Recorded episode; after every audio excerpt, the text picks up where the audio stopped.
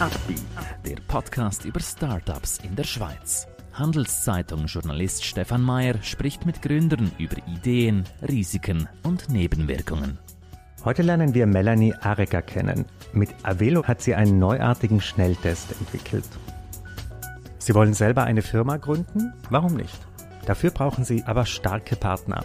Einer davon ist die Credit Suisse. Mehr Informationen unter credit-swiss.com/Unternehmer. Herzlich willkommen, Melanie. Dankeschön. Du bist Gründerin von Avelo Live. Erklär uns doch kurz, was ist euer Business, was ist deine Idee? Die Idee ist, einen Atemkollektor zu entwickeln, der mit existierenden PCR-Tests zusammen funktioniert. Also man kann sich vorstellen wie ein neues Blutröhrli oder Urinbecherli, aber einfach für Atem wo für die Diagnostik von bestimmten Krankheiten, in unserem Fall jetzt respiratorische Infektionskrankheiten, funktioniert. Mhm. Äh, dieses Verfahren verspricht ja unter anderem, dass äh, Kosten gesenkt werden, weil praktisch das kann man zu Hause machen, oder? Also für das Gesundheitswesen ist da eine Effizienzsteigerung drin, oder wie würdest du das beschreiben? Also in der lang, äh, langen Frist ja und in der langen Frist Vision ist auch wirklich, dass, das, äh, dass man das auch daheim kann machen und dann eben zusammen mit zum Beispiel Telemedizin wird funktionieren. Mhm. Dort gäbe es auf jeden Fall Kostenersparnis. Die erste unmittelbare Anwendung ist mehr im Notfall, wo heutzutage schon PCR-Tests im Einsatz sind. Dort muss man wissen, also wir reden jetzt nicht von Covid, wo das Ganze beschleunigt hat, aber grundsätzlich so die PCR-Tests ähm, wenn man einen respiratorischen Infekt hat, i, im Notfall werden die dort äh, untersucht. Mit der heutigen Probe hat man dort Limitationen. Und dort könnte man mit dieser neuen Probe auch in Kombination mit sogenannten Multiplex-Panels, das ist dann, dass man mehrere Viren und Bakterien gerade auf einmal anschauen und detektieren so hat man dann eine Kostenersparnis, weil man dann auf einmal das ganze Bild hat und nicht mehrfach testen muss und der Patient heimschickt und drei Tage später kommt er wieder. Also in dem Sinne ja. Und der zweite Aspekt wäre dann Antibiotika. Verschreibungen, dass man wirklich ganz gezielt ein Antibiotika verschreibt, wenn es sich wirklich um einen bakteriellen Infekt handelt und nicht pauschal. Heutzutage werden ca. zwei Drittel der Antibiotika, vor allem in der Grundversorgung, völlig unnötig verschrieben. Und das verursacht natürlich auch Kosten und, und ist es gross. Also früher hat man gesagt, ähm, bevor Covid kam, ist, ist quasi das nächste globale Gesundheitsproblem sind Antibiotikaresistenzen. Und dann ist Covid gekommen und hat sich das mhm. ein bisschen verändert. Aber das Grundsatzproblem bleibt gleich und wir möchten dort eine Lösung dazu beitragen. Seit Covid äh, ist dieses Thema Testen ja viel populärer geworden. Also jeder, also vorher haben sich ja Leute getestet auf spezifische Sachen, aber so Massentests, das gab es ja eigentlich nicht. Ähm, hilft euch das, dass dieses Thema jetzt wirklich, sag mal, populär geworden ist und also zwangsweise? Also lustig, in meinem Pitch hilft es massiv, weil ich einfach von PCR-Tests reden kann und jeder weiß eigentlich, kann mit dem etwas anfangen. Und unser Prinzip ist ja, dass wir ähm, ein Teil davon Swaps ersetzen. Gewisse Leute nennen das ja Brain Biopsy und mit Swaps jeder kann, also fast jeder hat wahrscheinlich jetzt schon mal so eine Nasopharyngeal Swap gehabt, weiß was das ist, weiß sich auch, wie das unangenehm das ist und die Leute können mit dem etwas anfangen und darum hilft es uns sehr, weil es viel nahbarer ist. Sonst ist Diagnostik etwas, wo eher weiter weg ist und es passiert irgendetwas im Labor, aber man weiß gar nicht so richtig was. Und jetzt ist es sehr nahbar geworden und es ist auch spürbar, was die Auswirkungen sind, wenn man richtig diagnostiziert oder nicht richtig diagnostiziert. Mhm. In welchem Status seid ihr jetzt? Also wie weit ist eure Entwicklung sozusagen? Wie weit seid ihr von der, vom Markt noch entfernt? Wie, wie würdest du das beschreiben? Also wir haben den ersten funktionalen Prototyp, den wir bei uns im Labor getestet haben. Erste Patienten haben reingeblasen und uns vor allem sogenanntes Usability Feedback geben. Wie fühlt es sich an? Wie lang, also wie lang, wir haben jetzt mal 20 Atemstöße. Wie fühlt sich das an für einen Patienten? Geht das? Vor allem, wenn da alles entzündet ist am, am Hals. Ähm, und sind jetzt dabei, die, die Feedbacks einzubauen, das Produkt noch weiter zu verbessern, zu optimieren. Und dann ist eigentlich der nächste wichtigste Schritt, wir müssen in eine klinische Studie gehen, wo man zeigt, dass das auch funktioniert. PCR-Tests funktionieren, die Plattformen, das weiß man, aber dass unsere Probe eigentlich kann die Bakterien und Viren aus dem Atemtrakt auffangen, sammeln und dann nachher nachweisen kann, das müssen wir noch beweisen. Also wir sind schon eher sehr am Anfang und, und den Klini sogenannten Clinical Proof, den müssen wir noch mhm. aufzeigen. Trotzdem bist du ja sicher ständig im Gespräch mit Kollegen aus der Branche, mit äh, auch wahrscheinlich Firmen. Wie ist denn so das äh, Feedback, die Stimmungen? Was hörst du da über, dein, über diese Idee?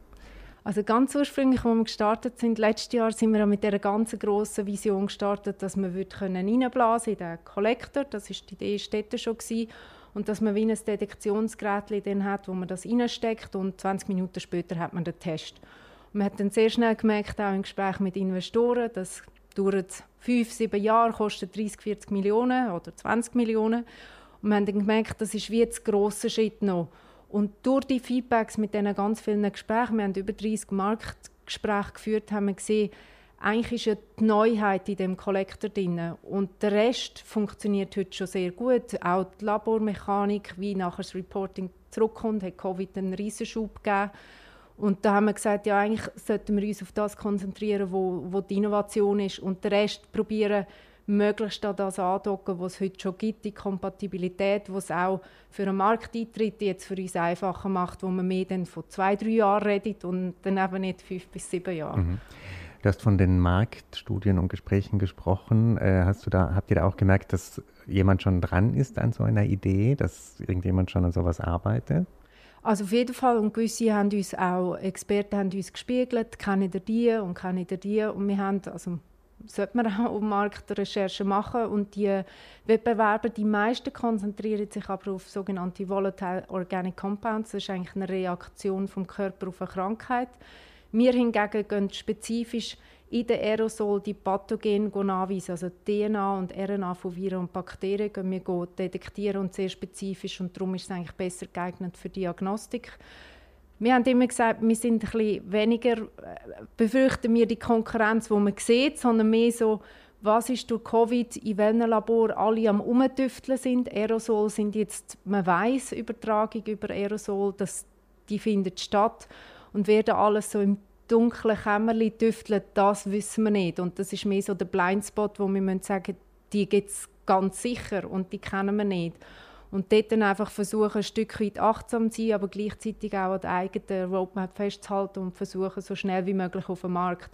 Glücklicherweise ist aus unserer Sicht der Markt genug groß, dass auch, es ist auch wichtig, dass mehrere Player auf dem Markt sind. Also es ist nicht, ich denke nicht, dass das Ziel ist, ein Monopol zu haben, sondern dass ein gesunder Wettbewerb herrscht. Mhm. Erklär uns äh, vielleicht noch ein bisschen deinen Weg zu diesem Startup. Äh, was, war deine, was waren deine Stationen vorher? Was hat dich vielleicht auch besonders äh, vorbereitet auf diese Rolle jetzt? Mhm.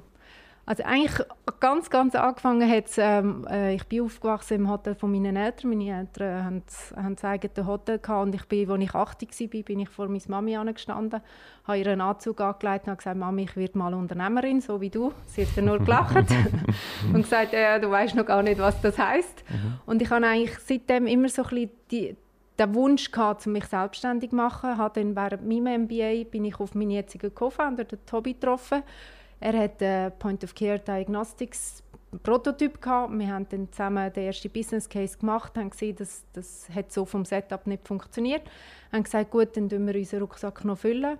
Und ich bin dann bei zwei verschiedenen Startups gewesen, bei der Insfero und bei der Virtamed und habe dort schon immer wieder mit dem Gedanken ähm, gespielt, dass, mich selbstständig zu machen und habe auch immer wieder mich mit dem Tobi ähm, getroffen und es hat dann ich habe auch selber mal ganz kurzzeitig versucht, das Fitness-Business aufzubauen. Das hat dann auch nicht geklappt. Und jetzt eigentlich in der Pandemie 2020 haben wir dann gesagt, jetzt haben wir wirklich unseren Rucksack aufgebaut. Mir hat sicher die Erfahrung in den, in den Startups geholfen zum Unternehmensaufbau und, und das, die Rolle meist, das ist der Vorteil in kleinen Unternehmen, kann man ganz viele verschiedene Sachen machen. Als kleines Beispiel, ich habe mal äh, zwischenzeitlich HR machen, weil dort ein Mitarbeiter gegangen ist. Und das hilft, dann, wenn man das eigene Unternehmen gründet, dass man, dass man viele Sachen schon mal gemacht hat mhm. und ein bisschen mhm. weiss, oder auch Leute kennt, wo man kann fragen und sagen, ja, ich habe jetzt gerade das, hast du, hast du dort ein Template für das oder hast du mir dort einen Kontakt für mhm. das und das mhm. hilft massiv. Was sind deine größten Challenges momentan so im Führungsalltag, die größten Herausforderungen? Ähm, also jetzt ganz bezogen auf meine Rolle ist sicher das Financing. Also wir sind jetzt in der letzten Schritt für unsere Seed-Finanzierungsrunde und ich habe eigentlich damals, also im März letztes Jahr, wo wir schon angefangen haben mit der Finanzierungssuche, habe ich gedacht, ja, ich habe das schon zweimal gemacht, ich mhm. weiß, wie das geht und es geht natürlich alles schneller, weil ich das weiß. Und die Realität ist dann gewesen, nein, es geht doch nicht schneller und es ist irgendwie jeder Investment Case ist wieder eigen und, und wirklich dort so ein die Persistenz und Resilienz zu behalten, weil Challenges hat man jeden Tag und dann ist mal das, was nicht funktioniert oder das und dann einfach die Motivation aufrechtzuerhalten, einfach weiterzumachen und, und dann gibt es wieder so Highlights, wo man ein Lead-Investor, der sagt, ja, ich will investieren, dann denkt man, yes, endlich. Und dann nachher irgendwie drei Tage später ist wieder etwas, das nicht funktioniert und es ist so ein bisschen der Rollercoaster. Mhm. In diesem medizinischen Bereich äh, spricht man ja meist von ganz anderen Investitionssummen als jetzt bei anderen Startups. Ähm, wie, also spürst du da mehr Druck auch dann? Also als jetzt bei einem Software-Startup, das mal 50.000 bekommt. Ich meine, bei euch sind das ja ganz schnell riesige Summen. Äh, wie gehst du damit um? Das ist ja auch viel mehr Verantwortung. Ja nein, weil es ist ja der Case in sich, die Investoren und, und das ist schon etwas, was man sieht in den letzten zehn Jahren, die sind sehr, sehr professionell geworden und wir, die Investoren, die jetzt in unserem Sektor investieren, denen ist das bewusst. Und es ist wie, man muss den Case in sich hineinkapseln sehen und dort macht die Summe im Verhältnis zu dem, was man erreichen will, Auch wenn man liest von grossen Pharma-Runden, wo 50, 70, 80 Millionen, da denkt man sich, wow, das ist wahnsinnig viel Geld, aber es ist immer im Verhältnis zu dem, was man machen muss. Und dort hilft die Professionalität der Investoren, weil die sich dessen bewusst sind. Sie wissen auch, was das Risiko und was die Timeline ist. Und entsprechend passt sich dann das an, ist mhm. mein Eindruck. Mhm. Was sind Leute, die du momentan suchst, äh, mitarbeiterseitig, vielleicht investorenseitig? Welche würden dir jetzt helfen? Welche Rollen könnten eine Bereicherung sein?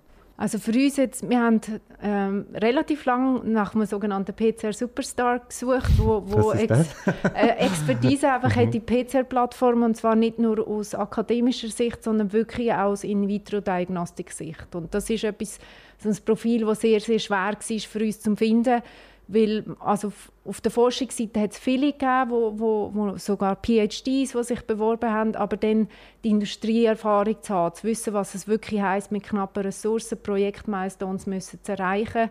Und also da haben wir jetzt jemanden gefunden und das nächste ist wahrscheinlich jetzt, also nicht wahrscheinlich, sondern der Plan ist dort jemanden auf mehr Design-Engineering-Ebene zu finden und auch dort wieder die Herausforderung in vitro Diagnostics, weil es gibt nicht so viele gute Leute in dieser, in dieser Branche und dann müssen sie noch in Zürich sein mhm. und so weiter. Mhm. Und das ist dann relativ schwierig. Aber gleichzeitig, ja, wir haben jetzt Glück gehabt mit, mit dem PCR Superstar und hoffe, dass wir auch dort wieder etwas Gutes finden. Bist du dann selber sehr aktiv in, diesem, in dieser Recruiting-Phase, dass du Leute auf LinkedIn anschreibst oder wie läuft sowas ab? Weil, wie du gesagt hast, ein kleiner Markt. Ne? Also. Genau, also wir haben, wir haben zwei, drei andere Plattformen noch angeschaut und haben jetzt aber festgestellt, dass eigentlich LinkedIn für uns so die beste Plattform ist. Da gibt es ja auch äh, die Lizenz, wo man als Recruiter kann, kann das besser steuern kann. Das hat jetzt geholfen und dem vor allem das eigene Netzwerk Leute ansprechen und fragen, kennst du jemanden, das weiterleiten an die Leute, die man in der Vergangenheit schon mal geschafft hat und sagt, ja, kennst du jemanden, der vielleicht in diesem Bereich etwas hat oder sucht und, und das hat so ein bisschen, aber es ist schon auch teilweise aktiv ansprechen, wobei ich sagen muss, ehrlicherweise, die, die wir aktiv angesprochen haben, das sind so 20 Leute, haben sich nur zwei zurückgemeldet. Also okay. die Auswahl war relativ gering. Mhm.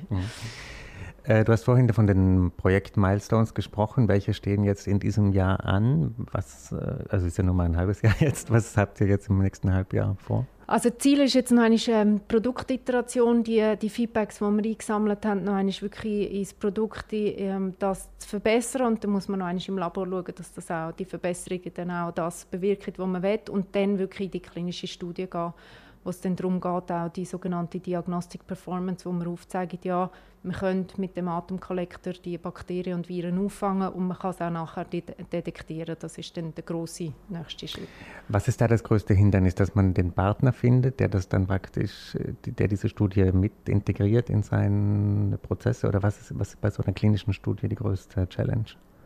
Wir haben jetzt Glück, dass wir einen sehr guten Partner haben. So ein, äh, es nennt sich R2D2 Clinical Trials Network. Die haben ein etabliertes Network, wo Patient uh, Recruiting Ethical Approval Study Protocol in place hat.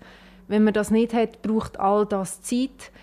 inhaltlich, klar, es ist nicht einfach, aber man kann das alles machen. Aber was aus meiner Sicht die meiste Herausforderung ist, und das ist jetzt auch selbst mit dem Netzwerk, es braucht einfach Zeit. Die Patientenrekrutierung, man kann ja nicht schnippen und dann ist ein Patient krank mit den Sachen, die man gerne detektieren möchte, sondern die laufen dann in die Klinik hinein, dann, wenn sie reinlaufen. Und, und dass es dann auch funktioniert, dass, dass sie dann das richtig brauchen, dass man die, den Patienten als Studienobjekt quasi dann auch nutzen kann. Das ist ja nicht immer gegeben. Und dort dann einfach die Geduld und die Zeit, die man auf der anderen Seite eigentlich nicht so hat als Startup, weil man schnell am Markt will, mhm, da so die, mhm. die Balance zu mhm. halten. Zum Abschluss skizzieren Sie doch nochmal diese große Vision von diesem Startup. Also in vier, fünf Jahren oder vielleicht zehn Jahren, wo seid ihr überall? Wem helft ihr? Was sind vielleicht Umsätze, die ihr schon im Kopf habt? Mhm. Also mir würde wirklich gerne, dass, dass der Atemkollektor eigentlich wie eine Plattform kann fungieren, weil es funktioniert mit PCR-Tests in grossen Labor oder dann auch am sogenannten Point of Care. Es gibt ja auch heute schon im Notfall oder auch bei gewissen Arztpraxen, wenn man weltweit denkt, und das ist sicher ein Teil der Vision, es muss weltweit sein, ähm, wo man gerade vor Ort kann detektieren kann, innerhalb von, von 20, 30 Minuten dann das Ergebnis hat, je nach PCR-Plattform. Und dass es eigentlich ja, das neue Blutröhrchen aber halt für Atem wird und darum einfach querbeet dort eingesetzt wird, wo es kann Nutzen stiften kann, um möglichst schnell die Diagnostik zu machen, damit eben die auch die Übertragbarkeit von diesen Infektionskrankheiten, je früher man das kann detektieren und entsprechend auch die Patienten isolieren, dass man dort auch wirtschaftlich kann Nutzen stiften kann und mhm. nicht nur die Gesundheit des Einzelnen, sondern dann auch für die Gesellschaft. Oder? Mhm. Das, dass man dort einen Beitrag dazu kann leisten kann. Und ja, das wär, ist eigentlich mitunter einer der Hauptgründe, warum der Tobi und ich jetzt in der Pandemie gesagt haben, jetzt springen wir ins kalte Wasser und probieren das nochmal, weil wir gesagt haben, irgendwo den Impact können zu erzielen oder zumindest zu versuchen, wir müssen es zuerst noch beweisen, dass wir dort einen Beitrag leisten können. Mhm. Äh, klingt super spannend. Äh, ich wünsche dir ganz viel Erfolg dabei. Ähm, ich glaube, das ist sehr vielversprechend und äh, danke, großes Danke, dass du heute hier bei uns warst. Danke vielmals, Stefan. Ein Podcast der Handelszeitung.